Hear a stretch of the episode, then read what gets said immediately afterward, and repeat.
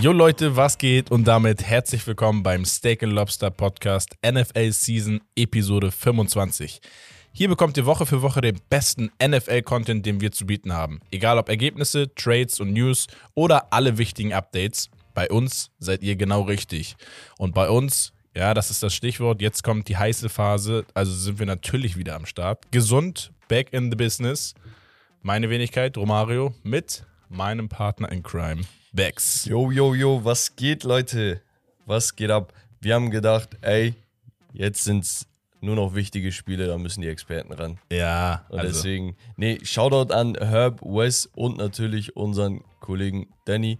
Ja, der, der Podcast war auch ziemlich fresh von denen. ja, hat muss- mir muss sehr, sehr gut sagen. gefallen. Liebe Grüße ähm, und vielen Dank fürs Vertreten. Ja, die Krankheitswelle hat nochmal zugeschlagen, bei mir persönlich. Deswegen konnte ich nicht am Start sein. Kann mal passieren. Kann mal passieren. nee, ich sag, wenn man tatsächlich auch so guten Ersatz hat, dann ja, dann kann man auch bei Kleinigkeiten schon sagen, nee, mir geht's nicht so gut. Nein, Spaß. Erstmal vorab, Leute, ähm, vielen, vielen Dank, dass ihr überhaupt die NFL-Season so lang mit uns durchgepusht habt. Episode 25 ist so ein kleines Jubiläum immer, ne? Ja. Irgendwie alle 25 sind so besonders, ich weiß nicht warum. ja, immer ein Viertel. Ja, ja, wir wurden irgendwie programmiert darauf. nee, ähm, deswegen sehr, sehr geil mit euch. Hat auch extrem viel Spaß gemacht. Und das war es dann von dieser Episode, Leute. Nein, wir machen natürlich direkt weiter. Kurz vorab. Diese Episode wird ein wenig kürzer als sonst, sind aber auch nur zwei Spiele. Also, Ja, ich meine, wir können auch zwei Tage über diese zwei Spiele philosophieren. wahrscheinlich. Wäre halt nicht so geil, aber ich würde sagen, Rommel, jumpen wir direkt in die Highlights der Woche. Ja, schieß mal los. Und zwar haben wir haufenweise Coaches, die jetzt neuen Arbeitgeber haben. Ich habe mal ein paar Highlights rausgeschrieben. Heißt nicht, dass das alle sind. Ich glaube, Atlanta Falcons haben noch jemanden geholt und dies und das. Wir fangen an bei Dallas und Offensive Coordinator Kellen Moore. Die trennen sich jetzt, nachdem Mhm. das zuletzt ja in einem Debakel geendet ist in den Playoffs. Ne? Und ganz ehrlich, sie holen nicht das Maximum raus. Also ich hatte teilweise das Gefühl, dass es sehr gut läuft. Ich fand dieses Running Back Tandem zwischen Tony Pollard und Ezekiel Elliott sehr, sehr nice. Aber außer CD Lamb und vielleicht den Tight End gab es da jetzt. Nee, viel Nicht mehr so. Optionen gab es nicht tatsächlich. Ja, und, Dafür und haben sie es halt weit geschafft. Genau, und, und bei Dallas ist halt oftmals so, wenn sie das Spiel kontrollieren, ist es gut. Wenn sie aber zurückkommen müssen, ist vorbei. Schwer. Also sehr, sehr vorhersehbar, was passieren wird. Deswegen, Viele haben halt auch direkt den Teufel an die Wand gemalt und meinten, ey, dieses Jahr hat uns bewiesen, dass es Dak Prescott nicht ist. So, und da denke ich mir, hm, muss, muss man mal abwarten. ja, ja. Muss Musst man du, mal abwarten. genau, muss man jetzt gucken, wen sie da holen werden für die Offense. Ähm, schauen wir mal. Ja. Wird, wird spannend auf jeden Fall. Also es, es kann komplett in die Hose gehen natürlich. Ähm, so ist es aber, glaube ich, immer mit den Trainern. Oder es kann wirklich nochmal zeigen, ob Dak Prescott wirklich Dallas ist halt, doch ein entscheidender Faktor ist. Dallas ist halt so eine Franchise, die ist schwierig. Also America's Team, Ja, die wollen. alle gucken auch genau, rauf, ne? alle gucken rauf. Alle zeigen auch mit dem Finger und lachen, wenn irgendwas schief läuft. Also du musst einfach direkt liefern, auch weil die Fans so einen Knacks haben. Ne? Also es muss direkt alles passieren. Nur ein bisschen Geduld wäre vielleicht auch nicht schlecht. Ein Mhm. bisschen langfristiger schauen. Nicht dieses Win now, win now, win now. Ja, du kannst jetzt versuchen zu gewinnen. Solltest du auch mit so einem Roster, ne? Aber das ermüdet auch, wenn es nicht klappt. Weißt Ja. du? Und deswegen mal abwarten. Dann, deine Dolphins holen sich Ex-Broncos-Coach Vic Fangio als Defensive Coordinator. Ist ganz okay. Ist, Ich ist sagen, also ich, ich, mir sagt das natürlich nichts als, als äh, Starter dieser Saison. Mhm. Deswegen habe ich gehofft, dass du mir da eine Einschätzung für gibst. Also Vic Fangio ist, glaube ich, wirklich ein solider Move. Ich, ich, ich denke, ist okay. Ist, so, ist, so, ist, so ein bisschen brauch, brauchten sie das auch, ne? Für die Defense. Also Genau. die, die sah jetzt nicht immer schlecht aus, aber mehr Potenzial, als sie ausgeschöpft haben. Bei ihm ist halt so eine Sache, als Head Coach war er nicht der Beste, muss man tatsächlich auch sagen. Als reiner Defensive Coordinator hingegen hat er schon einen guten Job gemacht. Ne? Also Mhm. gerade auch bei hier, ähm, bei San Francisco bei den Chicago Bears, dann zuletzt bei äh, den Denver Broncos.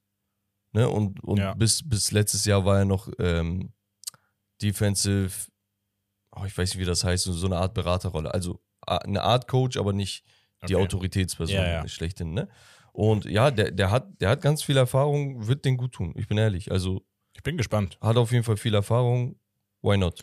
Yes. Dann Matt LeFleur, neuer Offensive Coordinator bei den LA Rams. Und das ist ein Move, muss man mal schauen. Also Matt LeFleur, Ja, sie, äh, sie müssen was machen. Also sie mussten was machen. Das, dar, darum kamen sie jetzt nicht, also sie kamen nicht drum herum. Da, so so Ja, wollte ich ja. sagen. Äh, Und ja, mal schauen, ne? Ich Ja, glaub, so muss äh, man es der, das. Problem ist, du, du weißt einfach immer nie, was daraus wird. Vielleicht ein neues Szenario und alles tipptopp, so weißt du? Also, Ja, es ist immer schwer. Du weißt immer auch nicht, ob die Coaches da komplett alles umkrempeln wollen, ob es nur ein paar Kleinigkeiten sind, die sie umstellen. Das kann ja immer von bis alles funktionieren. ja. Also ganz, ganz schwer ist eine Riesenaufgabe, immer für einen gewissen Bereich nur der Coach zu sein. Weil Eben. am Ende des Tages zeigen auch alle auf dich, wenn das nicht läuft. Genau, so ist es. Dann haben wir Panthers, die sich mit Frank Reich einen neuen Head Coach holen. Geiler Name. Ja, äh, Frank Reich, Auch auf Deutsch Frankreich. ja, mit Frankreich haben sie einen guten Coach. Ne? Ja. Ähm, ja, e- eigentlich ein guter Coach. Hatte bei den Colts zuletzt eine Saison, die sehr, sehr gut war. Mhm. Dann ein paar Saisons, die mittelmäßig waren. Ja. Und deswegen, er ist so Pi mal Daumen, glaube ich, so bei 500, ne? Also bei plus minus null. Ist okay. Bei, bei den Panthers weiß ich halt nur nicht, wohin es wirklich gehen soll. Aber das ist ein Thema für sich. Die Jets holen sich, und das ist sehr interessant, finde ich, Nathaniel Hackett Mhm. als neuen Offensive Coordinator. Das war der Trainer, der bei den Broncos rausgeflogen ist. Dieses Jahr, weil er Head Coach war. Und nichts lief. Jetzt holen sie sich ihn als Offensive Coordinator. Ich bin ehrlich, Gewagt. es gibt immer Unterschiede zwischen dem Head Coach und diesen Coordinator Roles. Das heißt, wenn jemand als Head Coach gut ist, heißt ja nicht, dass er ein guter Coordinator ist. Wenn er als Head Coach schlecht ist, heißt es nicht, dass er ein schlechter Coordinator ist. Mhm. Ne, das, da, da muss man immer unterscheiden. Aber ich hätte nicht gedacht, dass er so schnell einen Job bei so einer Franchise bekommt, die Jetzt so unbedingt jetzt genau Ja, liefern also, wollen. Ne? äh, Hätte ich mir jetzt auch nicht denken können, dass die sich so ein oder ihn holen. Also vor allem, das war ja total Katastrophe bei, Bei bei Denver. Das, das war ja off- die Offense, da ging nichts. unnormal unkreativ. Ja, Und jetzt holst du den nichts. zu den Jets, die Und- einen Quarterback haben, wo du ein riesen Fragezeichen dahinter Allgemein, ich hast. wollte gerade sagen, du hast dieses Quarterback-Problem. Das heißt, du musst da wirklich eigentlich äh, the man holen in- So. für die Offense, äh, um da wirklich mal ein bisschen auch äh, Schwung reinzubringen und das Potenzial, was einfach in dieser Mannschaft schwebt, das sagen ja auch alle. Also alle, die Fußball-Ahnung haben, äh, Fußball, Football-Ahnung haben, äh, die wissen und sehen, dass die Jets mit das unter anderem wahrscheinlich das größte Potenzial haben in der Liga derzeit. Ja, und das ist halt das Ding. Ähm, ach, sorry, ich habe mich vorhin übrigens versprochen. Ist nicht Matt LeFleur, es ist Mike LeFleur, Ja. der Bruder von ihm, der zu den Offensive, Okay. äh, als Offensive Coordinator zu den Rams geht.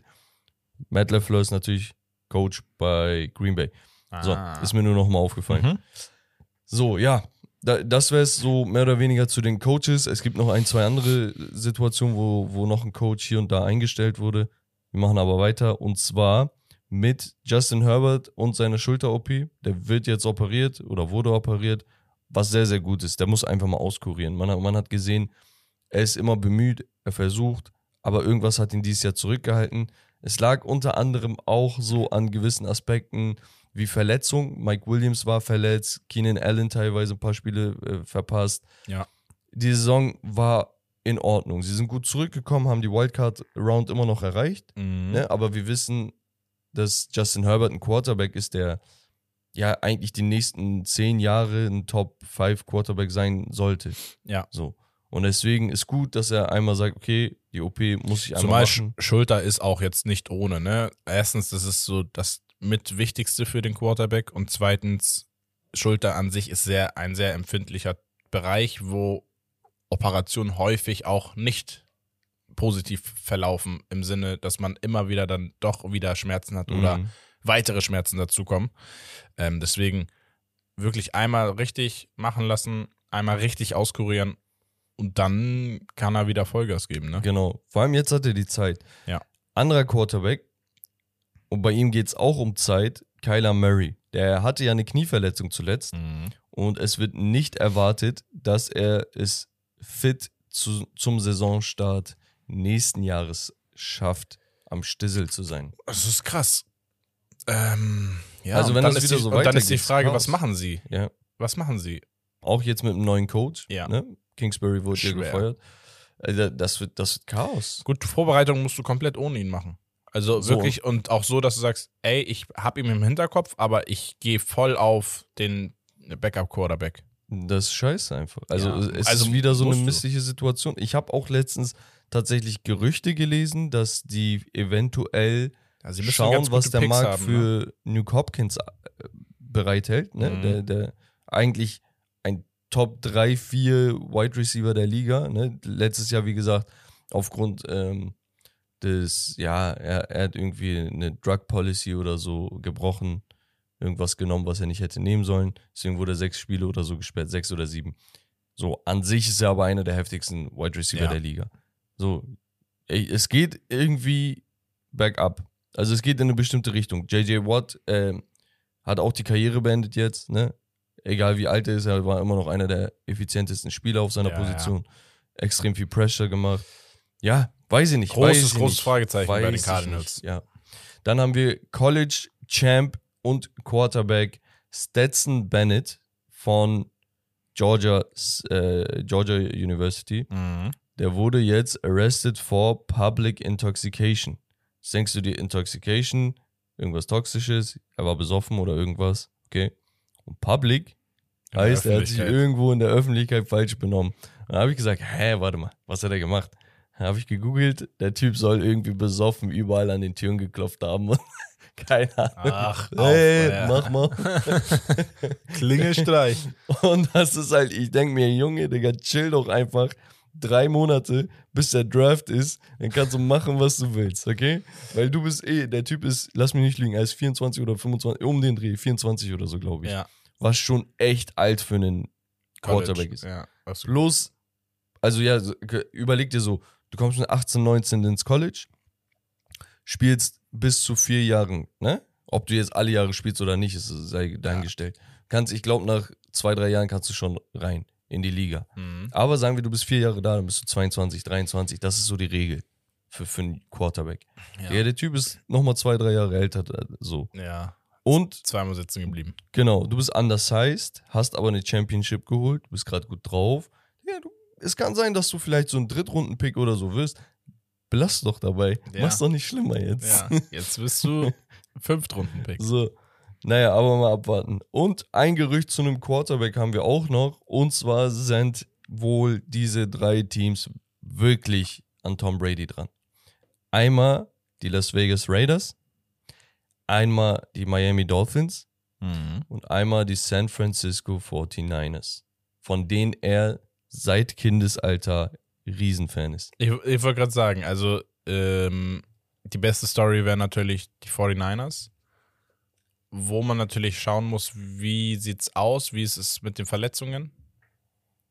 Ja. Wie, hast du da eine Ahnung, wie so Injury Update von deren eigentlich gesetzten Trey Lance? Trey Lance, ja. Nee, Injury Update nicht. Der, der hat Knieprobleme. Also, äh, da, ich denke mir halt so, ey, ganz ehrlich, du hast so viel für ihn getradet. Ja. Das lohnt sich jetzt nicht nochmal für einen Tom Brady zu gehen, komplette Offense umzustellen. Tom Brady hat wirklich, glaube ich, keinen Bock, irgendjemanden zu mentoren. Das war schon bei Jimmy G damals so, als die noch bei den Patriots waren. Mhm. Hat er keinen Bock drauf. Er dachte sich, ey, die habt gerade einen Second-Round-Pick für einen Quarterback-Ersatz abgegeben. Was heißt, dass ihr langfristig glaubt, dass ich es nicht mehr drauf habe. So, und er war abgefuckt davon. Deswegen haben die Jimmy G dann später getradet. Ne, Ja, also ich weiß, worauf du nicht hinaus willst.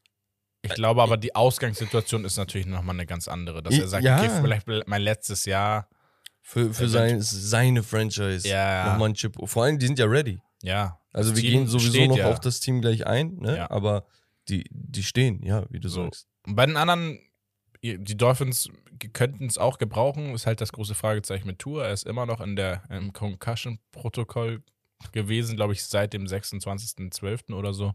Die haben ihn da vergessen. Ja, ja Dau Dauergast. Äh, wann bin ich dran? So nach acht, acht Stunden beim Arzt. ähm, ach so, ja, sorry, Das du kommst gleich noch dran. da, ja. Deswegen, da, da ist ja auch noch ein Fragezeichen bei den, bei den Dolphins. Und bei den Raiders denke ich mir, guck mal, die Raiders sind eine Franchise. Ich weiß nicht warum, sie, sie sind ultra attra- attraktiv immer noch. Also, Du hättest halt einen geilen Receiver auf jeden Fall. ja, und, und allgemein, das Team hat eine gute Mentalität. Egal wer Coach ist, die, die machen irgendwas. Jetzt Derek Carr haben wir mitbekommen. Ja. Wird- Wird abgegeben. Ja. Oder gewaved.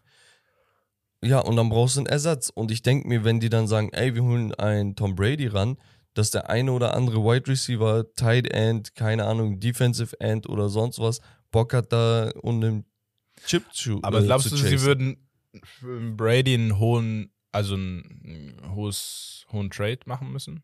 Mhm. Also sie hätten trotzdem noch einen Ich guten kenne Pick. ich kenn seine, tatsächlich kenne ich seine Vertragssituation gar nicht. Ob er nach dem, Ich glaube, der hat gar, wenn dann maximal bestimmt nur noch ein Jahr oder so, oder? wahrscheinlich. Also der, der hat eh nichts lang, langfristiges gesigned. Deswegen. Aber ja, bleibt abzuwarten. Wenn man, wenn man vom Fit ausgeht, ist halt so eine Sache.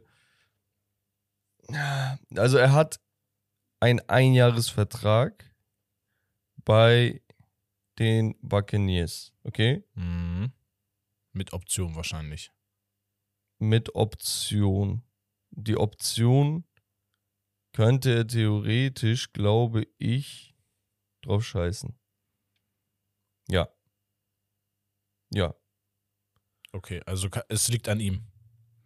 Da, da, das Ding ist, dass wenn herber Cap-Hit, ne, also wenn du, wenn du Verträge hast, das wäre auch was für Football 101, das ist dann so diese Metaebene. Wenn, wenn du einen Spieler hast und ihm einen Vertrag geboten hast Mhm. und ihn dann tradest, wirst du nicht einfach die, die, das komplette Geld los, sondern machst einen Cap-Hit, weil du quasi einem anderen Team das aufgebürgt hast, okay? Oder bürdet auf, Gebrummt. ah, sagen wir so, Ja. aufgebrummt hast, dass er jetzt so einen Vertrag nehmen muss, den er gar nicht verhandelt hat, weißt du? Aber Mhm. das ist nochmal eine andere Story. Tom Brady auf jeden Fall interessant. Ja, Interessant. Dolphins wünsche ich, dass sie es nicht machen. wäre, glaube ich, nicht die beste Lösung. Es ist vielleicht eine, eine Saisonlösung. Ich finde es halt wieder super aber- sozial. Es, es hat dann auch die Frage, wenn, was ist, wenn Tua jetzt doch wieder fit ist? Wo stellst du ihn dann hin? Ich kann es aber auch verstehen, was ist, wenn er nicht fit ist. Ja, natürlich. So, und allgemein, wir haben die zweite Saisonhälfte gesehen, wie Tour eingebrochen ist. Da kamen auch keine Siege mehr. Ja. Es sah nicht mehr gut aus. Ja. Aber gut, machen sehr- wir weiter. Und zwar mit Football 101. Und da hat der gute alte Costa Treue. Cordalis. Costa aus unserer Community, Shoutout an dich, Dankeschön, hat mich mal dran erinnert und gesagt, ey Bex, weißt du eigentlich, wie, wie das mit der Overtime-Regel aussieht? Wir hatten ja nämlich letztes Jahr das vermutlich krankeste Spiel aller Zeiten. Das krankeste zumindest, was ich gesehen habe. Da hat Tom Brady gegen Atlanta mit dem Comeback bestimmt auch noch mal ein Wörtchen zu sprechen. Oder Seattle gegen die Patriots im Super Bowl und so weiter und so fort. Aber mitunter eigentlich de, eines der geilsten Spiele jemals. Und zwar das Spiel zwischen den Chiefs gegen die Bills letztes Jahr in der Championship Round, glaube ich. Ja, Also Divisional Championship Round. wo die Chiefs gewonnen haben. Genau, da haben die Chiefs gewonnen. Und das Spiel, ihr müsst euch das so vorstellen, ohne Scheiß, zieht euch erstmal die Highlights rein. Wenn, wenn ihr wirklich Fans seid von diesem Sport, das ist ein Genuss. Das ist so, als wenn ihr, keine Ahnung, Fußball, Liverpool gegen AC Mailand, Champions League Finale von damals nochmal anschaut, ne, die Highlights. Das müsst ihr machen. Naja, auf jeden Fall ging es da hin und her, bis es irgendwann ins vierte Viertel ging. Vierte Viertel ist extrem eskaliert. Also ich schwör's, ich weiß nicht, in wie vielen Minuten das waren, aber du hattest, glaube ich, in drei Minuten oder so 21 Punkte, die geworfen wurden, links, rechts. Du siehst, Mahomes macht den Wurf. Er, er dreht sich um, macht einen Salto, wirft hinterm Kopf. Ja, so, okay, Nee, so voll übertrieben. Aber Ja. dann kommt Josh Allen, macht den und bam und hier Bombe und Defense da, ein Sack und er jagt ihn und juckt nicht und pfiuh, krank. Alles, So. was geht. Ihr braucht eigentlich gar nicht mehr Minuten. gucken. Ehrlich. Spaß. So, ich hab's erklärt. perfekt erklärt. Nee. Und dann ging's aber nach der regulären Spielzeit in die Overtime. Und darum geht es heute bei Football 101, die neue Overtime Rule. Denn in der Overtime passiert folgendes. Der Coach, äh, der, der, der Schiri, der Ref, der holt sich zwei Spieler ran. Das sind meistens die Team Captains. Okay? Er sagt, yo, was geht? Ihr seid, keine Ahnung, Gäste, deswegen dürft ihr sagen, um welche, Münz, äh, welche Kopf oder Zahl. Kopf- oder Zahl-Sache rankommt. Ja, ich sag jetzt Zahl. Du machst einen Münzwurf, Zahl. Ich darf entscheiden, ob ich den Ballbesitz behalten möchte oder abgebe. In dem Fall, Overtime ist die Regel.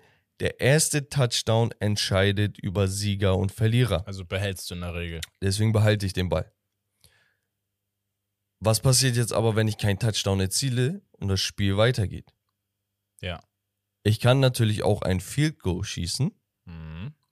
Oder kein Score machen. Genau. Dann hat aber Auf Das jeden Fall, andere Team nochmal die Möglichkeit nachzuziehen. genau, bekommt der Gegner dann Ballbesitz. Der Gegner kann jetzt auch Folgendes machen. Entweder er schafft es auch nicht zu scoren, dann wird es ein Unentschieden. Deswegen haben wir ganz selten auch Spiele, die unentschieden enden.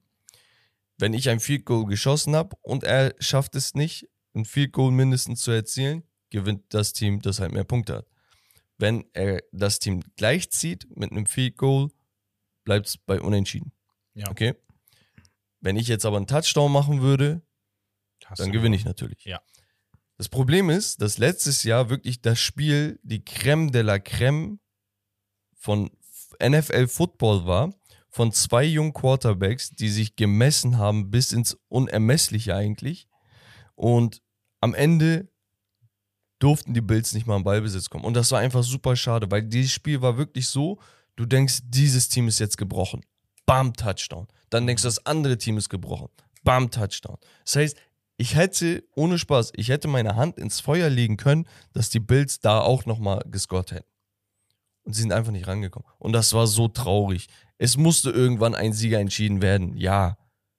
Aber es ist trotzdem nicht ganz fair, dass so eine Sache, so, so ein wichtiges Ereignis, eine Sache, die vielleicht einmal im Leben passiert, weil du weißt nicht, wie oft du da stehst, Ja, ja, klar. ne, vor allem Verletzungen und dies und das, dass so eine Sache mit einem fucking Münzwurf entschieden wird. Okay, also nochmal für, die- für die Zuschauer, die Bills kamen nicht mehr in Ballbesitz, weil Weil die Chiefs einen Touchdown erzielt haben und damit das Spiel vorbei ist. Okay. So.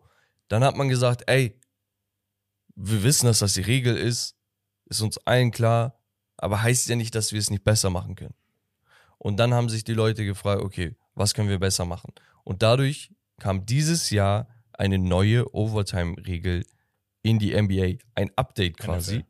für, also NFL, sorry, Nicht NBA.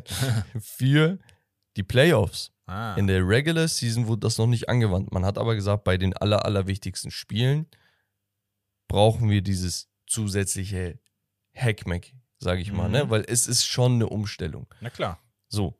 Und da hat man gesagt, jo Leute, ab der Saison 2022, also die Saison 2022-23, ist beiden Teams in der Verlängerung von Playoff-Spielen ein Ballbesitz garantiert.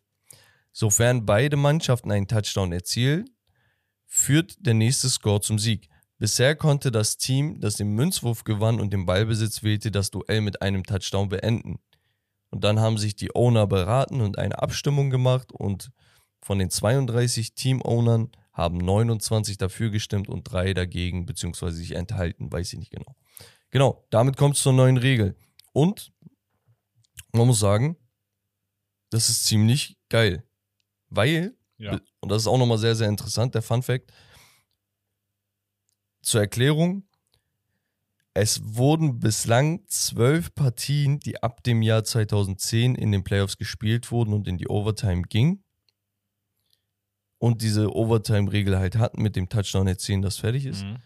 Wir hatten zwölf Partien und davon sind zehnmal die Mannschaften als Sieger vom Feld gegangen, die den Münzwurf gewonnen haben. Okay, das heißt, das heißt, das heißt per se ist das ein 90 Todesurteil. Prozent äh, hast So. du tendenziell verloren, wenn du nicht den Münzwurf gewinnst. Genau. Jetzt hat man das geändert. Ich hoffe, das, das wird geil die nächsten Jahre, ne? Weil, ehrlich, wir- wirklich, wenn es Das wäre aber auch crazy, wenn das jetzt das erste Mal zum Tragen kommt im Super Bowl. so, ja, kann, kannst du haben, ne? Ja. Und dann muss man dann halt aber auch nochmal sagen, okay, die Veränderung ist, ist geil, kann man maken. Gibt da aber trotzdem hin und wieder Kritik, ne? ja, Weil verständlich. der, der Kritikpunkt zur neuen Regel, die Leute sind nie happy, ihr merkt schon, ist, dass man sagen muss, okay, wenn ich jetzt den Münzwurf gewinne und ich einen Touchdown erziehe, Ja. dann A, ich habe Momentum, Leverage und dies und das, aber irgendwer muss den Ballbesitz bekommen. Aber und B, ich kann auf beiden Enden des, des Feldes quasi Punkte erzielen. Weißt du? Mhm. So kann theoretisch das andere Team auch, aber wenn, wenn, wenn der eine, keine Ahnung, Field Goal schießt und danach, ach, weiß ich nicht. Die Diskussion ist auch Quatsch eigentlich. Die meinten, Ja, das, das Ding ist, es ist die Frage, ich glaube, also du, es ist ja so, dass du dann in der Overtime, du kannst einen Touchdown machen, hast dann aber auch noch den Extra Point, den du machen kannst. Oder die, die Two-Point-Conversion.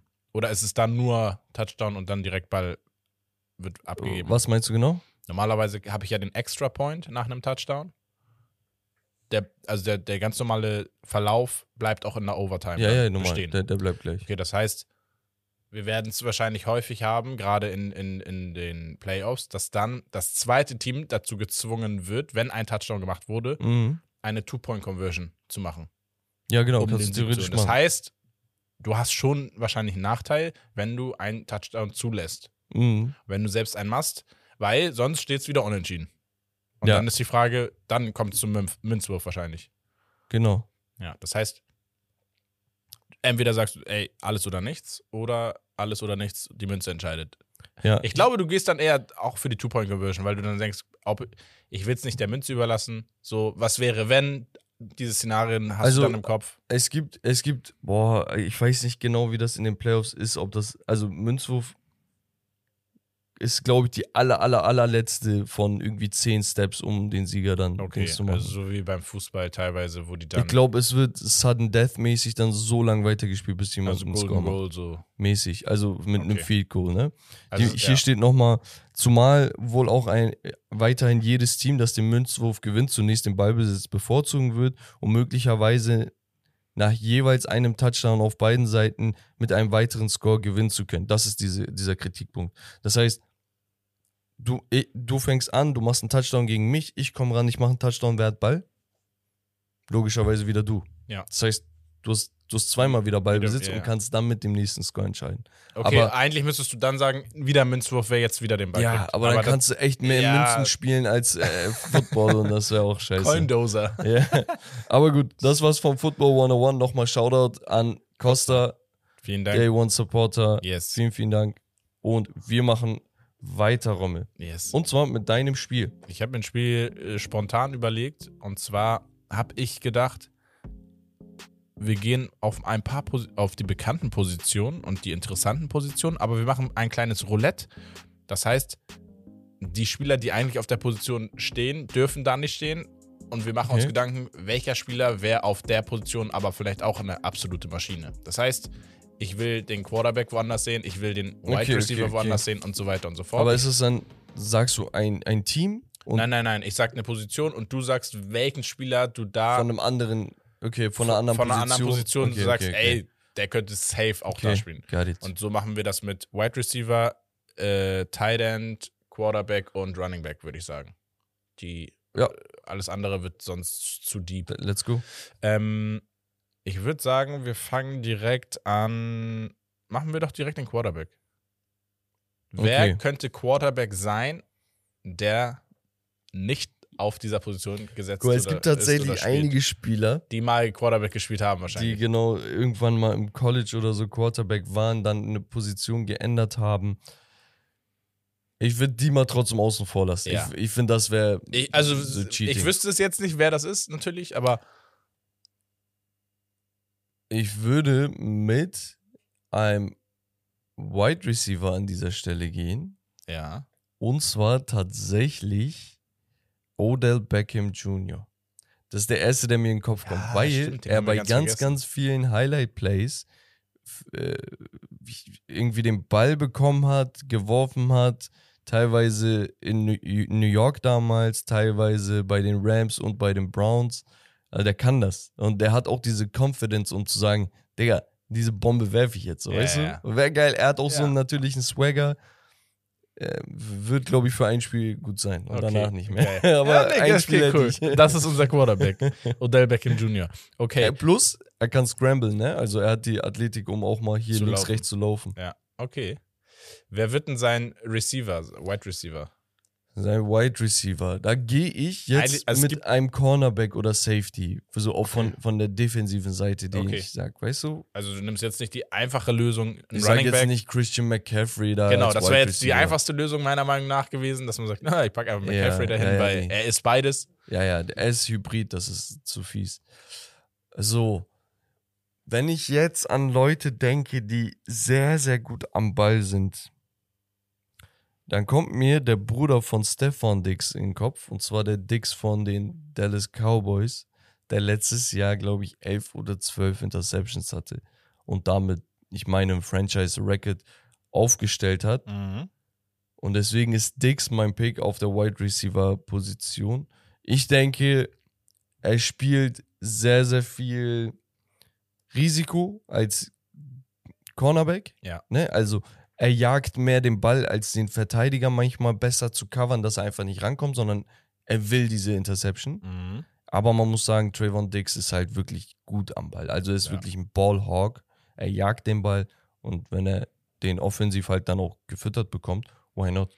Ja. Mir ist jetzt ein Rookie äh, mit äh, Source Gardner in den Kopf gekommen von dieser Saison. Der wird mit seiner Länge wirklich Chaos machen. Ja, das wäre auch, So, das wär auch ein geiler der, Pick. Ne, genau, das ist, weil ich ja jetzt erst seit dieser Saison da bin.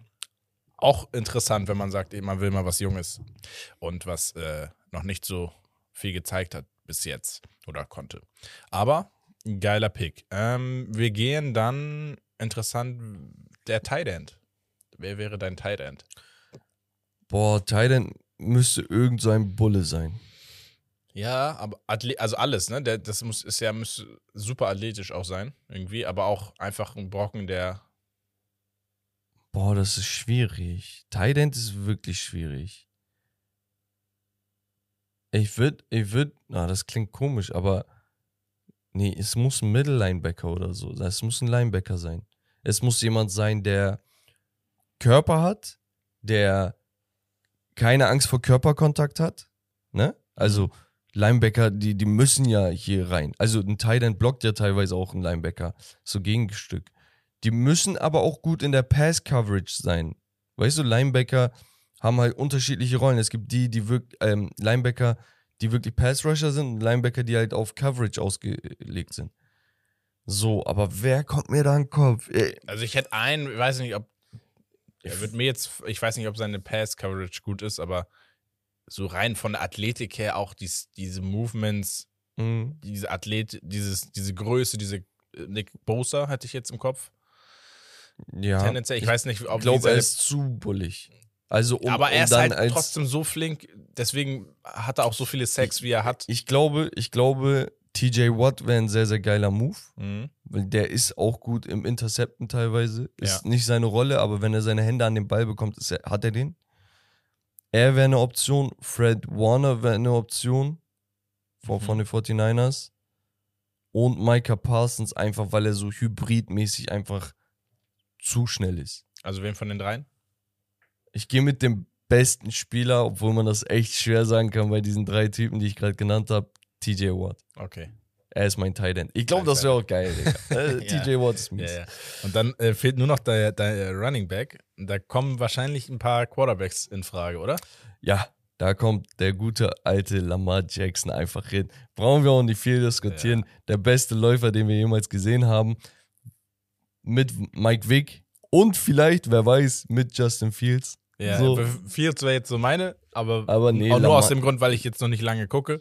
Lamar, aber Lamar hat mich natürlich auch gecatcht immer. ich bin ehrlich, also Lamar Jackson, Ich glaube, er wäre so ein Tony Pollard-Type of Running Back. Ich wollte gerade sagen, er ist noch mal athletischer auch als ein Fields zum Beispiel. Genau. Ne? Und er hat halt so irgendwie, es wirkt sehr, seine Schritte wirken sehr lang, sehr, ähm, sehr gut koordiniert, weißt du? Also er, er weiß, wie er mit seinem Körper umzugehen hat. Er ist nicht wie so ein Bambi, so ein Reh, was so rumhoppelt ja. oder so, sondern nein. er weiß wirklich, was er macht. Seine Jukes, ne, diese, Mhm. diese Moves, Wahnsinn. Ja. Nur das Problem ist, er ist ja so effizient, weil er den Ball in der Hand hat als Corner, äh, als Quarterback. Das heißt, du bist tendenziell erstmal darauf aus, den Pass zu verteidigen und dann läuft er. Als Running Back, wenn du den Ball bekommst, jeder weiß, dass du gerade jetzt läufst. Mhm. Das heißt, die Defense wäre auch nochmal anders, die Statistiken wären vielleicht nicht so eye-popping, aber ich glaube wirklich, er hätte das Zeug dazu. Er hätte auch Wide Receiver sein können. Ja. Das haben die ihm ja damals empfohlen, als er aus dem Ja,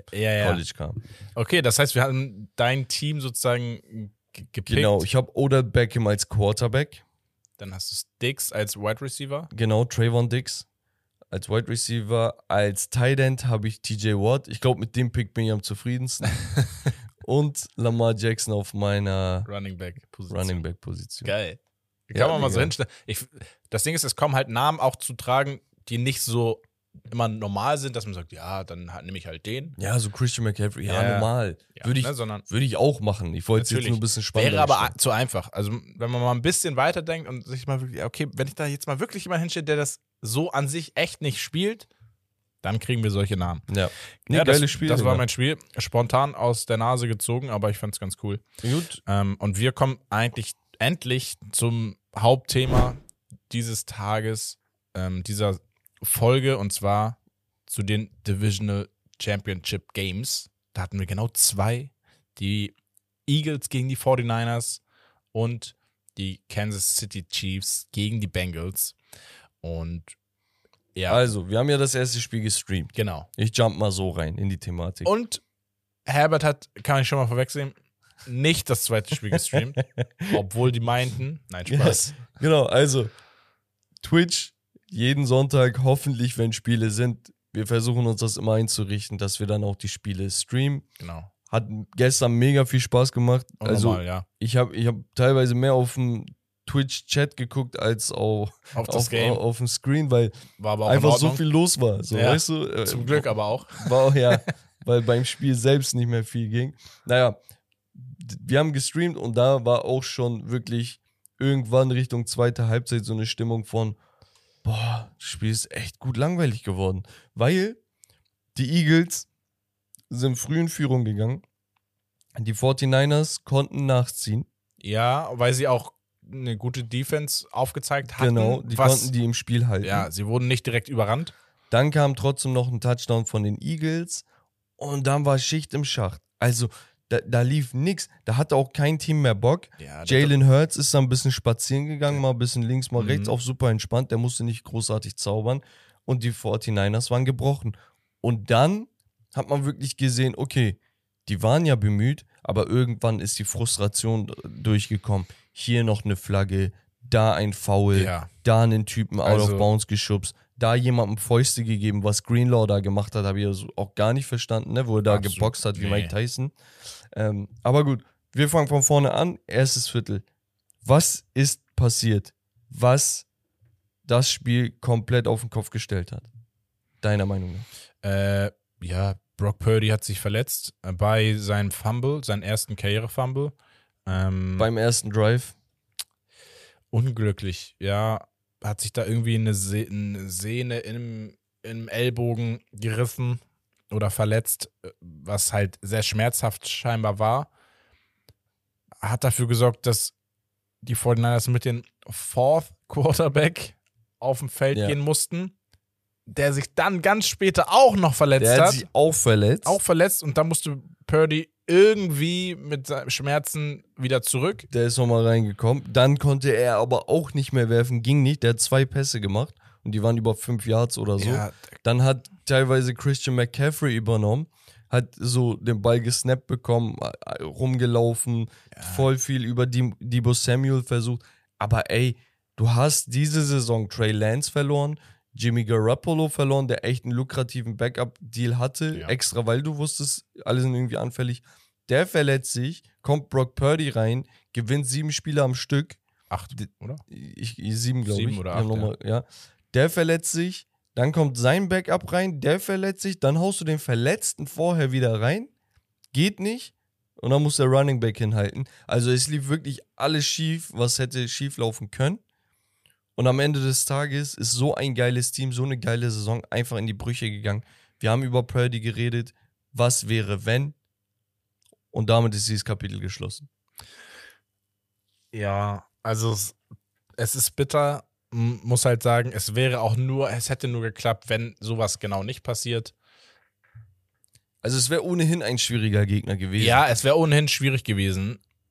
Wir müssen aber halt, wie gesagt, auch im ersten Viertel, wir haben jetzt gesagt, Purdy war der ausschlaggebende Punkt, seine Verletzung. Ja, es gab aber halt noch im Nachhinein eine Situation, die so nicht gesehen wurde, die auch mit äh, wahrscheinlich den Verlauf ein bisschen beeinflusst haben könnte oder hat wahrscheinlich. Yes. Und zwar hatten wir einen unfassbaren Catch von ähm, Devontae Smith. Devontae Smith. One-Handed Catch. Das war der, Seitenauslinie. genau, One-Handed Catch, Seitenauslinie. Beim vierten Versuch, glaube ich, auch noch. Das war, oder ich, dr- nee, dritter dritter Versuch. 13 oder so. irgendwie so. sowas. Danach kam dann der erste Touchdown für die Eagles. Und im Nachhinein wurde dann analysiert, der Catch. Und es wurde gesehen, der Catch war nicht complete. Weil der Ball nie sicher war und dann, als er auf den Boden gefallen ist, ist der Ball auch locker noch Aufgekommen. aufgekommen auf dem Boden. Das heißt, der äh, Pass hätte incomplete sein müssen, hätte so nicht zählen dürfen. Dann wäre es zum vierten Versuch gekommen und die Eagles hätten definitiv keinen Touchdown geworfen. Würde ich behaupten. In der Situation gehst du nicht für den vierten. Und ähm, Also ja, äh, man, hat, also, man hat gesehen bei, bei ähm, Ja. Ich habe seinen Namen schon wieder vergessen. Der gecatcht Smith. hat. Ja, Devontae Smith. Er hat das gemerkt, glaube ich, weil es sah so aus, als wenn er so meinte, ey, schnell den nächsten, den Genau, nächsten genau. Er hat First direkt signalisiert, dass es weitergehen soll. Ja. Und ähm, Hat auch clever gemacht. ja, sehr clever gemacht, im, zum Vorteil der Eagles. Man muss da halt dann wieder die Schiedsrichter ein bisschen kritisieren. Bei solchen Catches bin ich der Meinung, musst du immer noch mal genauer hingucken, ob es wirklich complete war. Ja, das Ding ist halt, da musst du dann auch eine Timeout nehmen. Ja. Du musst eine Timeout nehmen, damit die Zeit haben, sich sowas anzuschauen. Oder wirf eine Flagge. Also da, da musst du auch, auch wenn das im ersten Viertel ist, dann musst du halt ein bisschen aggressiv coachen der, an der Stelle. Natürlich will man sich sein, sein hier, keine Ahnung, wenn, wenn man eine Flagge pro Halbzeit hat, will man sich die aufbewahren bis zum Ende so, ne? Weil wer Ja. weiß, was noch kommt mäßig. Aber ey, wenn das schon spielentscheidend sein kann. Ja, also ich glaube, es hat auch niemand so richtig gesehen, deswegen war das auch einfach so. Okay, Ja, Ne? Aber ähm, wie gesagt, da ein bisschen mehr Feingefühl wäre wichtig gewesen. Ja, und dann, ja, sind die, sind die Eagles halt in Führung gegangen. Man muss halt sagen, was sind so meine Takes zu dem Spiel oder zu einigen Spielern? Hassan Reddick, geisteskrankes Spiel gemacht. Ja. Also wirklich Wahnsinn, was der geliefert hat gestern. Zwei Sacks gemacht, unter anderem Fumble forced und den gegnerischen Quarterback aus dem Spiel genommen. Ähm, was natürlich nicht lobenswert ist. Da konnte er aber auch per se nichts machen. Da, das war kein Dirty Play oder sowas, Nein, nein, ne? nein, das sondern war alles- einfach clean. ja. Ich glaube, er war auch derjenige, der später nochmal einen Fumble von Josh Johnson, dem vierten Quarterback, recovered hat, wenn Ja. ich mich nicht irre. Also der war überall auf dem Feld, hat bereits in der Regular Season 16 Sacks gehabt. Okay, und damit war er auf dem zweiten Platz in der Liga Mhm. und ist kein Finalist für die für den Def Defensive Player of the Year Award. Was auch krass ist, er hat sich letztens dazu ein bisschen geäußert. Ein Spieler, der bei den Cardinals damals nicht gefruchtet ist, weil er so ein Hybrid war. Du wusstest nicht, ist er zu, zu stark und zu langsam oder ist er zu schnell und zu, ähm, weiß ich nicht, so, je nachdem welche Position, weißt du? Ja, ja. Und dann war er letztes Jahr noch oder vorletztes Jahr noch bei den Panthers. Und dann geht er zu den Eagles und wird ein Wahnsinnsspieler einfach. Also sehr, sehr krass, wie ein Scheme, Defensive Scheme aus so einem Spieler was rauskitzeln kann.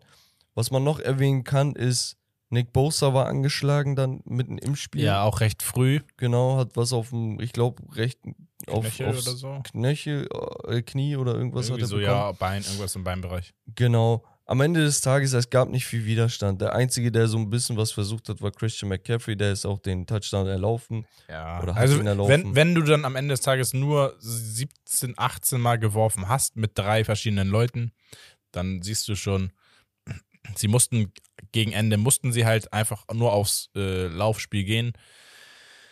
Und dann, da, da, wenn sich eine Defense, und zwar eine Eagles Defense, darauf einstellt, dann kommst du da nicht durch. Das ist. Ich bin ehrlich, so anderthalb Viertel haben, hat sich die Defense ja auch gut geschlagen von den 49ers, bis es dann irgendwann nicht mehr ging. Ne? Also, wenn man sich die Time of Possession anguckt, die 49ers waren 22 Minuten am Ball, die Eagles 37,5. Mhm. Und, und da denkst du dir, ey, 37 Minuten lang musste die Defense ackern, verteidigen und alles versuchen, vor allem wenn du weißt, wie deprimierend das ist, wenn vorne nichts geht. Also jeder Ja. von uns hat mal Fußball gespielt, der eine offensiver, der andere defensiver. Wenn du als Stürmer einen Hattrick schießt und hinten fünf Dinger kassierst, bist du auch irgendwann gereizt. Und als Verteidiger, wenn du die ganze Zeit versuchst, hart zu verteidigen und vorne kommen die Dinger nicht, die Konzentration lässt nach, die Ja. Motivation. Ja. Und das hat man in diesem Spiel gesehen. Ich glaube, der Turning Point war, ich weiß nicht, ob es der dritte oder vierte äh, dritte. Touchdown war. Ich glaube, der drei- Vor der dritte Touchdown Halbzeit vor der noch, Halbzeit, ja. wo sie für den vierten und zwei gegangen sind, den komplett reingeschissen haben und dann noch tatsächlich, ich glaube, 1,30 oder so auf der Uhr stand, äh, um und bei, und sie dann noch den dritten Touchdown bekommen haben vor der Ja. Halbzeit. Das war halt so der kleine Genickbruch Und, eigentlich. und sie im hatten Spiel. halt auch nicht wirklich viel Pressure auf Jalen Hurts.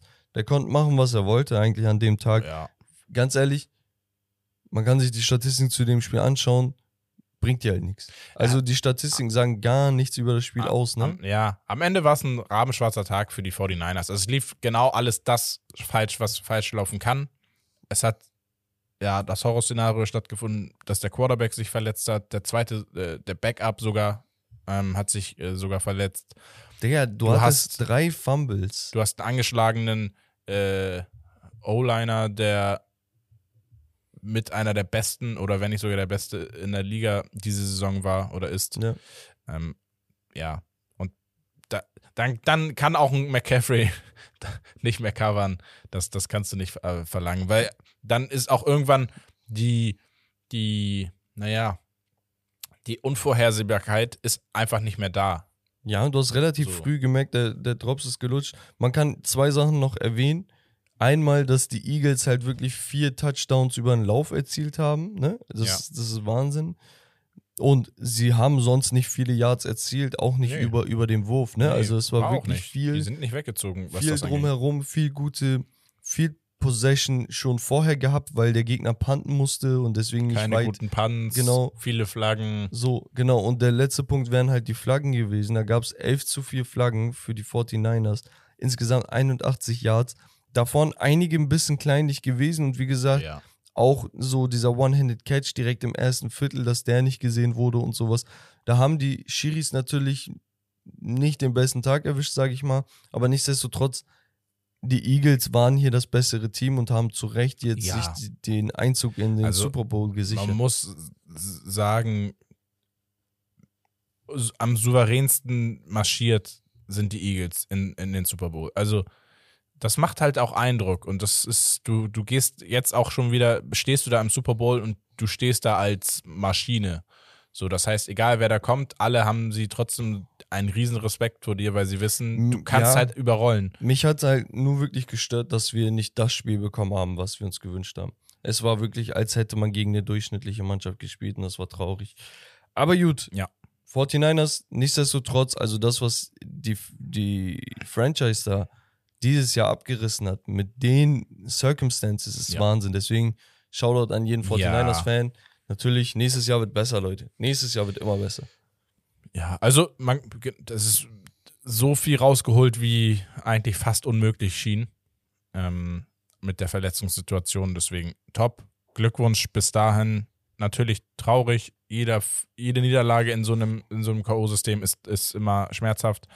Aber sie können mit erhobenem Haupt äh, in die nächste Saison gehen. Jawohl. Ich würde sagen, wir machen mit dem anderen Spiel weiter und zwar das Spiel in Burrowhead, was offiziell wieder Arrowhead ist. Was offiziell wieder Arrowhead ist, ja. Denn die Kansas City Chiefs setzen sich mit 23 zu 20 gegen die Cincinnati Bengals durch und sind damit erneut im Super Bowl. Ich glaube, das ist jetzt das dritte Mal, dass Mahomes im Super Bowl steht, wenn ich mich nicht irre. Echt? Hat er schon einen Ring? Der, ist, der Typ ist anders wild. Er ist wirklich anders. Ah, egal, Step by Step. Also, Mahomes 326 Yards, gute Percentage, zwei Touchdowns, eine Interception. Damit Er hat keine hat Interception. er keine Interception, sorry. Damit hat er alles, was vorher über sein Knöchel gesagt wurde und sonst was hat er beiseite gelegt, meinte, ey, es gibt hier ein Spiel zu gewinnen. Wir brauchen auch nicht mich schon. Ich komme da klar. Ich komme Ich klar. werd Ich, laufe vielleicht nicht so viel. Ich werf 43 Mal, ist kein Ja. Problem. Also ziemlich geil. Ich hätte ich hätt erwartet, dass sie vielleicht mehr über den, über, über die, über den Lauf gehen, ne? Mhm. Über Pacheco. Aber dann schaust du dir an, keiner, der gelaufen ist, hat irgendwie ein Big Play gemacht, teilweise Negativ-Yards ähm, erlaufen bei einigen Läufen. Und dann denkst du dir, wow, ey, ganz ehrlich, da müssen wir werfen. Ja. Aber das war von vornherein gar nicht der Plan, dass sie laufen. Es war nur ab und zu, damit du mal eine Play-Action und sowas faken kannst, Mhm. musst du halt mal gelaufen Ja, ja, klar. sein, so weißt du. Deswegen sehr, sehr geil. Marquez Valdez Scantling mit 116 Yards und einem Touchdown. Ganz Travis Kelsey Partie. mit einem phänomenalen Touchdown bei 4 zu 1. Ja. Also vierter und ein Yard, vierter Mhm. Versuch. Und den wirft er dann lang in, in die Endzone, ne? Also Ja. er hätte, die hätten auch für Die diesen einen First Jahr Down gehen können. gehen ja. können und hätten dann nochmal entspannt First Down und nochmal vier Versuche. Genau. Und was, was mir noch aufgefallen ist bei den Chiefs, sehr, sehr viel Pressure auf, auf den Quarterback gemacht. Ne? Mhm. Also Und da hat sich aus, Chris Jones ausgezahlt. und Frank Clark, also Chris Jones zwei Sacks. Das sind übrigens seine ersten beiden Sacks jemals in den Playoffs. Der hat schon Krass. 14 Spiele gespielt, eigentlich einer der besseren äh, Pass-Rusher. Und das ist seine ersten beiden jetzt. Dann Frank Clark mit anderthalb, George Karlaftis mit einem Sack und Willie Gay hatte noch einen halben, den er sich mit Frank Clark Mhm. geteilt hat. Dazu gab es aber, und dann machen wir den Sprung zu den Bengals, Mhm. zwei Interceptions. Einmal Jalen Watson, der den gefangen hat, und einmal Joshua Williams. Der von Watson, das war die erste Interception. Ich weiß nicht, ob du das Ja, ich hab's gesehen. gesehen hast, wie schlecht er geworfen wurde. Also da gibt es auch gar keinen halt deutlich zu tief geworfen. einfach, ja, also entweder musst du so viel Druck unterm Ball kriegen, dass der Ball Drüber- höher fliegt und ja, drüber zu, zu, fliegt. zu weit einfach. Oder ich weiß nicht, ob es eine Comeback-Route war, aber es sah nicht so aus, weißt du, wo man sagt, Ich Missverständnis. Es sah einfach nur schlecht geworfen aus. Ja, ich dachte mir, also wenn, dann hätte er ihn eher noch außen weg weiterwerfen müssen. Er hat ihn echt komisch geworfen. Ja. Also das sah nicht gut Also aus. das geht auf Burrows Kappe, Ja, und- äh, hätte ich jetzt gesagt. Den, wenn ich ehrlich bin, der zweite, weiß ich nicht, Der ob war ich, unglücklich. der, der war unglücklich, Der war aber unglücklich. ich weiß nicht, ob ich den trotzdem geworfen hätte. Den hätte ich auch nicht geworfen. er war So im Nachhinein sowieso. Zwei gegen aber, Ja. dem, also äh, du hast bei Jamar Chase den einen äh, Catch gesehen. Der, er kann es, ja. wo auch ge zwei gegen einen äh, und er fängt den sensationell. Ähm, Aber das passiert mal, den kannst du nicht immer bringen. Ja, eben. Du kannst, in dem Spiel kannst du es nicht riskieren. Und es war zu einem Zeitpunkt, wo man gesagt hat, ey, ist noch alles drin, ne? Ja. Ähm, und ja, auch in diesem Spiel muss man sagen, Man muss sagen, sein Touchdown auf T. Higgins war aber ziemlich geil. Also T. Higgins, wie er den Ball Ja, da runterbekommen hat, rückwärts. sah oh, schon, oh, ich, ich habe einen Touchdown Sah gemacht. schon- so so sah sah das nice aus. Also, huch. ja. Ähm, ja, also man hat gesehen, zwei Quarterbacks auf elitärem Niveau, meiner Meinung nach. Joe Burrow einfach an diesem Abend der unglücklichere, weil er zwei Interceptions wirft, die ausschlaggebend waren. Weil hätte er mindestens einen verwertet, also nicht geworfen, dann hätten sie vielleicht noch einen Touchdown mehr und hätten das Spiel nach Hause geholt. Ähm, plus, ja, ein sehr, sehr unglücklicher Spielzug. Also sind sie, wa- was, im, kurz vor Ende, 36, 40 Sekunden vor Ende, verlieren sie den Ball, dadurch, dass sie den vierten. Ja, genau. Also es, es war halt so, dass, dass es so aussah, okay, so Two-Minute-Drill, die Kansas City Chiefs beim Spielstand von 20 zu 20, muss man auch nochmal sagen. Also es Mhm. war wirklich extrem spannend. Es war nicht so, als ob ein Team irgendwie die Hälfte des Spiels raus war oder so, Nee. sondern, ey, es stand früh, Ich glaube, es stand äh, die noch 13 Minuten vor Ende schon 20 zu 20. genau. Und dann, und dann kamen halt die Chiefs bei einem Two-Minute-Drill ungefähr bis, ja, bis zur Hälfte der, der, des Feldes, mussten dann aber panten. Die Bengals fangen bei der One-Yard-Line an, quasi so gefühlt, kommen dann so ein bisschen weiter, müssen dann selber irgendwie den Ball abgeben. Und dann dachtest du, wow, okay, jetzt könnte es nochmal spannend werden. Und was dann passiert ist, ist absolutes Chaos. Denn nochmal erstmal der Return war sehr, sehr gut von äh, Moore, muss man an dieser Stelle sagen, ne? Ja. der, der Punt-Return. Aber dann, ey, ganz ehrlich, Mahomes versucht da ein paar Sachen zu machen. Das klappt mehr oder weniger. Dann scrambled er bei 30 Sekunden vor Ende, so über halb rechts, geht out of bounds und nachdem er out of bounds ist, wird er einfach nur umgeschubst. Kommt einfach Joseph Osai So. um die Ecke, einfach so, aber so richtig dumm, richtig dumm kommt er um die Ecke, out of bounds, Flagge, reißt sich dabei noch sein Kreuzband, also Instant Karma Genau. und die Chiefs sagen, vielen Dank, wir sind jetzt 45 Yards äh, im Field Goal Field Goal Range und wir machen das. So, acht, neun Sekunden vor Ende hauen sie das Ding glaub, rein. drei und das, Sekunden, ja. ja, okay, aber ja, ne, der Ball ist ja unterwegs gewesen. genau. Und dann war die Sache gegessen. Also es war wirklich, wo du sagst, boah, ein einziger Spieler hat wirklich reingeschissen. Und, Komplett. Und, und wenn man sich überlegt, dass, dass Joe Burrow keinen guten Tag hatte, Mhm. dann wäre hier deutlich mehr drin gewesen. Ja. Also er hätte, es wäre sein Stadion weiterhin gewesen im, im Normalfall. ähm, aber ja, also vielleicht nochmal für die Leute, die es nicht wissen, out of bounds, Flagge oder Foul gibt wie viel Yards Strafe? Ich weiß nicht, Ich glaub, wie viel das waren. Ich 15 meine, es waren am Ende 15 Yards oder so. So, Weil es, es war unsportsmanlike Conduct, was dann gepfiffen Genau. wurde, weil der Spielzug ist durch und du faulst dann. genau. Das heißt, so ein Sport. wenn wir jetzt 15 Yards auf die 45 raufrechnen, wären wir schon bei 60 Yards gewesen. Ich will nicht behaupten, dass sie beim nächsten Spielzug nicht noch weiter nach vorne gekommen Ah, wären. Ja, also Aber trotzdem entscheidest du hier das Spiel komplett durch so eine dumme Aktion.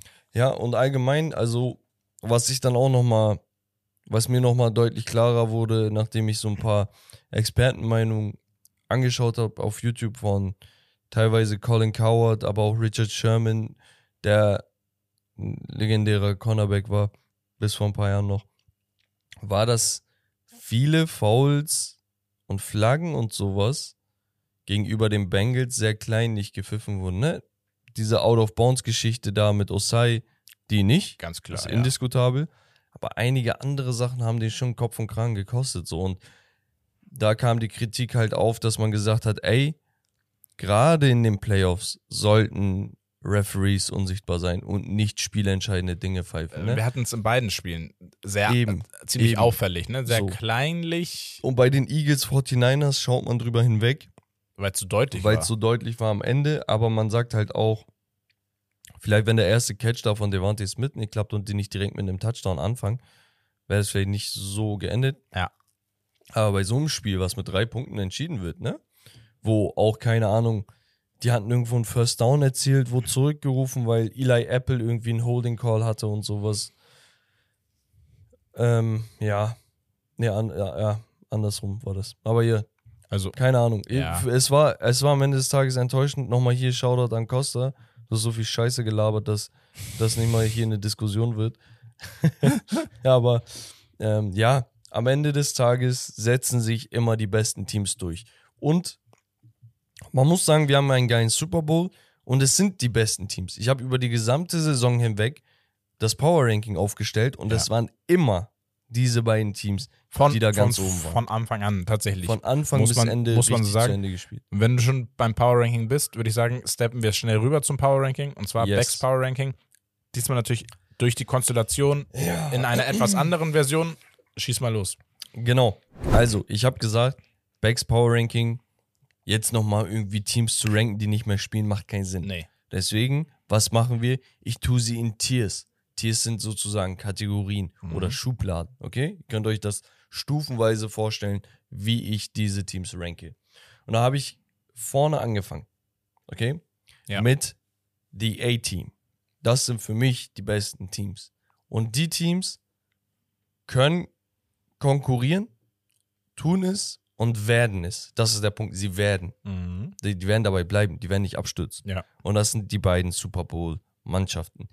Die Kansas City Chiefs und die Philadelphia Eagles über eine gesamte Saison hinweg, egal wer ausgefallen ist, der Quarterback bei den Eagles teilweise, Garner Minshew und dies und das reingekommen. Egal was, nichts hat dieses Team von ihrem Weg abgebracht. Und deswegen sind beide Teams für mich da ganz oben drin. Die Chiefs bräuchte man gar nicht diskutieren. Man könnte die Chiefs auch nochmal auf ein Extra-Tier stellen, ne? weil sie seitdem Mahomes da ist, da sind. Mhm. Also, es ist kein, die sind nicht gekommen, die waren schon da. Also, weißt du? Ja. Das ist nicht seit dieser Saison, auch nicht seit letzter Saison. Einfach Wahnsinn. Deswegen die A-Team, zwei Teams für mich. Dann, wir waren nie weg. Okay? Da sind Teams drinne, die eigentlich in unseren Augen jedes Jahr in der Diskussion sein sollten. Und dass sie da oben stehen, sollte die Reaktion auslösen, ey, wir waren nie weg. Also, bist du gerade verwundert, dass wir so gut sind? Ja. So. Und wenn man sich die Saisons von diesen Teams anschaut, dann waren sie teilweise mit Ups und Downs verbunden. Mhm. Die Bengals schlecht gestartet, dann durchgedreht. E- Eines der hottest Teams gewesen bis zum Jahresende und in den Playoffs. Dann die 49ers, ne? Da, wo man auch gesagt hat, ey, ganz ehrlich, wir sind immer noch die 49ers. Was habt ihr denn erwartet? Ja. Dann haben wir die Bills, ne? Ja, sehr dominant gestartet. Sehr, sehr dominant. Ist auch die Sache natürlich jetzt ein bisschen früh ausgeschieden, aber es sind halt trotzdem die Bills. Und dann habe ich aber noch ein Team, wo ich sage, am unteren Ende dieses Tiers, aber es zählt für mich da rein. Und das sind die äh, Baltimore Ravens.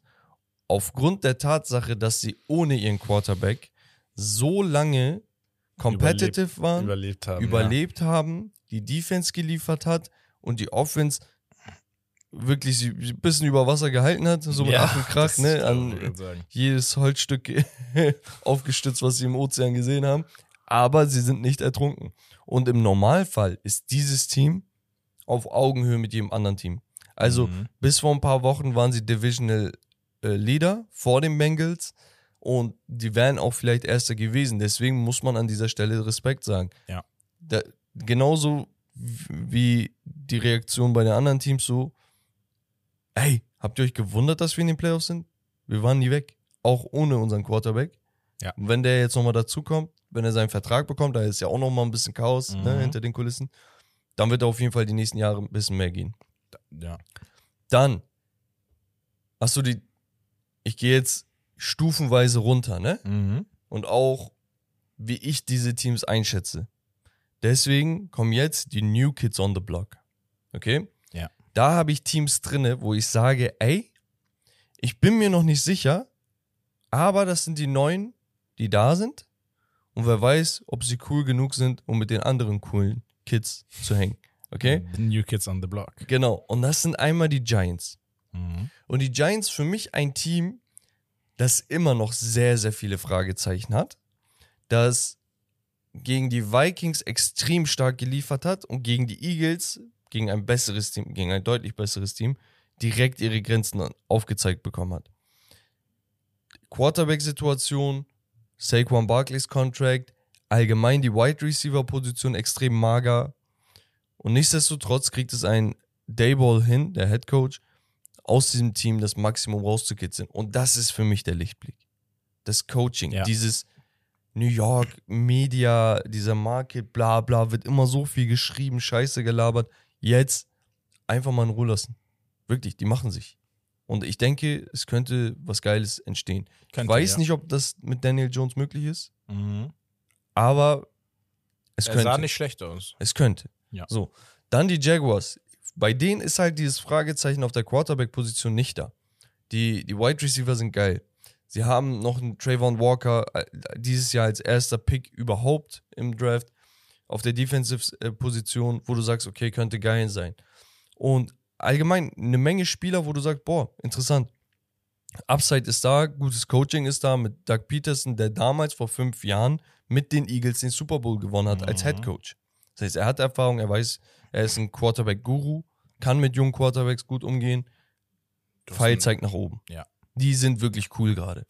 So. Aber auch das bewiesen, auch jetzt in den, in den äh, Playoffs Genau. gezeigt, dass, dass du mit denen rechnen kannst. Genau. Dann haben wir die Seattle Seahawks. Sind eigentlich nicht neu. Sie waren nur eine Zeit untergetaucht. Kennst du das, wenn man so eine. Die, die hatten falsche Freunde eine Ja. Zeit. Aber sind jetzt wieder zurück, sagen, ey, sorry, Digga, ich habe einen Fehler gemacht, aber ich bin wieder da. Das sind die. Die Ja. sind cool eigentlich. Und du merkst, ja, Digga, man kann doch mit denen chillen.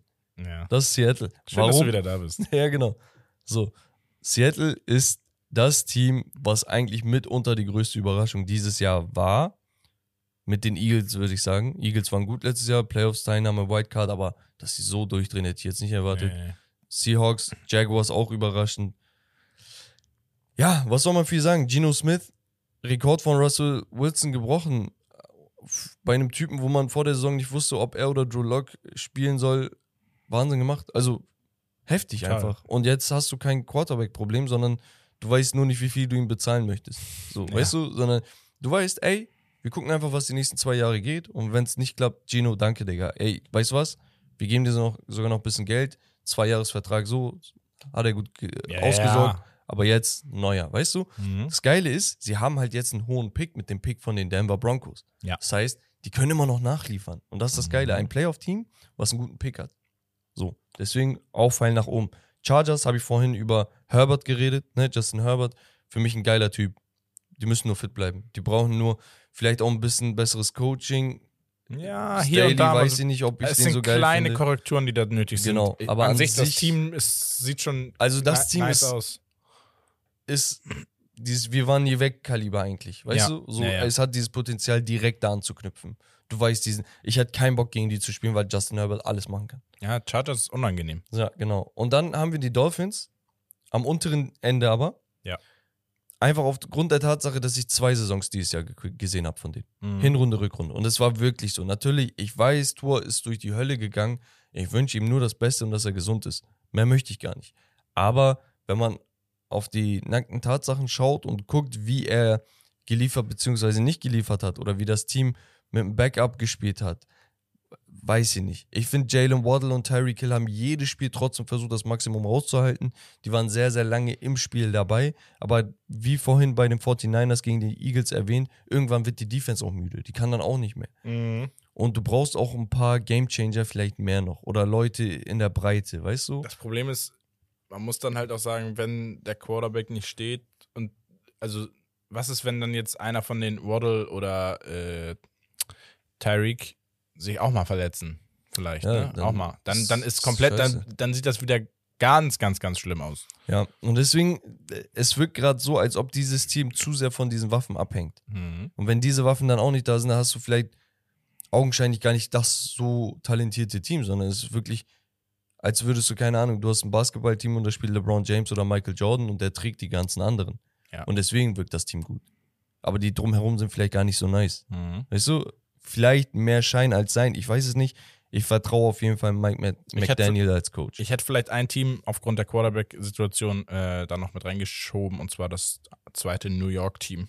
Achso, ich Jets. dachte, du sagst die Browns, Spaß. Nee. Ja, ich, hab, ich bin jetzt erstmal nur bei den Playoffs-Teams Ja, okay. geblieben, so. Ja, okay. Aber die Jets sind sehr interessant. Ich weiß nicht, was, was nächstes Jahr wird, deswegen. aber ja.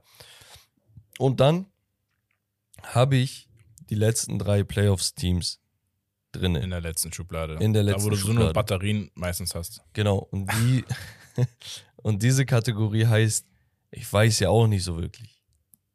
Ich weiß es nicht. Es sind die Cowboys, die Vikings und die Buccaneers. Wenn Tom Brady von den Bucks weg ist, dann weiß ich ehrlich nicht. Dann, also, da, ich weiß, ich weiß eine Sache, das Team ist vorbei. Mhm, Ja. Aber wo werden die ganzen Spieler hingehen? Bleiben sie, versuchen sie oder sagen sie, ey, weißt du was? Da ist noch so ein Veteran Quarterback, wir holen ihn und versuchen mit ihm was zu machen. Weißt du? Mhm. Oder ein guter Backup, wir versuchen es mit ihm. Weiß ich nicht. Vikings. Ich, ich hasse es, auf Ressentiments rumzuhacken. Also Vorurteile. Ja. Das Vorurteil bei den Vikings, Kirk Cousins ist ein guter Quarterback, aber Dieses Aber poppt ihn jedes Mal leider. Es ist dieses Come Playoff Time, liefert er nicht. Und es stimmt leider. Es stimmt. Ich ich mag es, nicht, aber es stimmt. Und deswegen, egal wie gute Waffen sie haben, es reicht einfach nicht aus. Die Defense ist jetzt auch nicht so eye-popping, ist okay, aber Sie haben den besten Receiver der Liga, aber so, da kommt dann zu wenig. Delvin Cook ist ein phänomenaler Running Back, aber es klappt einfach nicht. Es klappt nicht. Es Mhm. klappt nicht. Und dann müssen sie irgendwas machen. Und sie werden nächstes Jahr, Kirk Cousins verdient 40 Millionen im Jahr, der, der hat einen Contract, werden es nächstes Jahr wieder versuchen, sagen hier Baustelle, da Baustelle, Draft, Free Agency, wir machen das, wir machen, Bro, es wird wieder nicht klappen. schauen wir mal. Und ich meinte die ganze Ze- Zeit bei diesem Backs Power Ranking, dieses Ding wird irgendwann kaputt gehen. Ich weiß noch nicht wann. Sie gewinnen diese Spiele, die sie auch verlieren könnten. Aber sie gewinnen sie. Ja. So. Aber irgendwann wird ein Team da sein, was souveräner ist. Es Souverän ist das Wort. Das Team, was am meisten so an der Grenze zwischen äh, Genie und Gut und Wahnsinn. Böse, genau, so, Genie Ja. und Wahnsinn gekratzt hat, die gesamte Saison. Genau. Und dann gibt es auch noch so ein vergleichbares Team und das ist das letzte Team, die, ja, die Dallas Cowboys. Ich werde nicht schlau daraus. Ich weiß sie nicht. Dallas Cowboys für mich ein Team, die könnten auch morgen explodieren sind bestes Team der Liga. Ja. Aber sind sie nicht. Stand jetzt sind sie es nicht. Sie sind Nee. irgendwo im Mittelfeld. Top 10 bis 15. Sie sind Echt? kein. So, so weit unten siehst du die? Ja, Ja, aber wenn man ist- sich dann die so. anderen doch mal anschaut, dann ja. Also die anderen Teams haben mehr Reiz. Er ist, es ist mehr, wo du sagst, boah, ey, da kribbeln mir die Hände, ich bin aufgeregt. Dieses aufgeregt hatten wir, hatten wir letztes Jahr mit Micah Parsons als als Rookie. Top 10 würde ich sie schon, aber ja, Ja, Top 10, vielleicht am unteren Ende. ja. Weißt ja, du, weil ich bin ehrlich, sie, sie sind immer nur so interessant, bis dann der Brocken kommt und dann sagst du, ja, wird wieder nichts. Es ist immer so dieses, ja, ist schön, ist schön, ist schön, aber ja, mehr dann auch nicht. Und deswegen, ich weiß ja auch nicht so wirklich. Unterm Strich. passt. So. Und dann wären wir tatsächlich auch schon am Ende, Rommel. Yes. Das war's vom Becks Power Ranking. Ich habe eine Geschichtsstunde vorbereitet. Wir haben ein bisschen Zeitdruck leider. Wir machen sie nächstes Mal, alles gut. Genau, es ging nämlich um Lowest Scoring NFL Playoff Games und List of Largest Comebacks. Nice, das ist geil, sowas. Genau, und dann dachte ich, haben wir ein bisschen historischen Einblick. Nächste Woche übrigens, Leute, ist ja Pause, da ist der Pro Bowl. Könnt ihr natürlich euch reinziehen, da werden die Spieler geehrt, machen so ein All-Star-Game quasi. Die Spieler, die im Super Bowl sind, die eigentlich berechtigt wären, als Pro Bowler mitzumachen, Mhm. sind beurlaubt, bekommen die Ehrung bzw. die Nominierung trotzdem gut geschrieben. Die sollen sich einfach nicht verletzen von dem Super Bowl. Ja. Der Pro Bowl an sich, meine Meinung dazu ist so, ja, ein wenig gespalten. Ich weiß, dass es ein Celebrity Contest ist eigentlich nur. Mhm. Ähm, Spieler werden geehrt, was das ist ziemlich geil. Aber das spielt keiner ernst. Vor ein paar Jahren, ich erinnere mich an diesen Sean Taylor Tackle, der hat einen Typen, der aus den, aus den Socken gehauen bei einem Tackle beim Pro Bowl. Die Zeiten sind vorbei. Die Typen wollen sich da nicht verletzen. Sie kriegen Geld, dass sie überhaupt da auftauchen. Das spenden sie dann an ihre Organisation und sowas. Ne? Ist auch Ja. nice für einen guten Zweck. Dann gibt es ein paar Quarterback-Challenges untereinander, so Skill-Competitions. Auch lustig. Am Ende, am Ende des Tages, die verbringen nur coole Zeit und dann wollen sie wieder zurück zu ihrer, Fam ihrer Familie. Mhm. Genau, deswegen der Pro Bowl an sich als Event vielleicht nicht das Interessanteste, aber die Pro Bowl Roster sind extrem wichtig. Also jeder will eine Nominierung. Warum? Du kriegst auch Inten Incentives in deinen Verträgen. Sie sagen, wenn du Pro Bowler bist, bekommst du nochmal 2 Millionen. Mhm. So. Will ich absagen. Geil. Genau. Ja, könnt ihr euch reinziehen. Wir haben nächste Woche hoffentlich, Stand jetzt ja, aber man weiß ja nie, haben wir sehr, sehr geile Gäste da. Yes. Extra für die eine Woche, die eigentlich nicht so interessant ist. Eingeflogen. Nein, Spaß, aber Übertreiben nicht. die erwarten jetzt irgendwas. Nee, ähm, lasst euch mal überraschen. Also es sind sehr, sehr geile Gäste. Auch Content Creator. Und haben auch einen Podcast. So viel kann ich verraten. Und ich würde sagen, Rommel, wir sind am Ende angelangt. Ja. Und übernächste Woche geht's ins Super Bowl. oh yeah. Langsam steigt die Spannung. Es wird auf jeden Fall gestreamt. Ja. Ob in Hamburg oder Siegen, das werdet ihr noch rauskriegen. Oh. Oh, und Oh. so werden wir das Ganze und zwar von, von Lobster. Das Beste vom Besten. Peace und haut rein. Tschüssi. Tschüss. tschüss.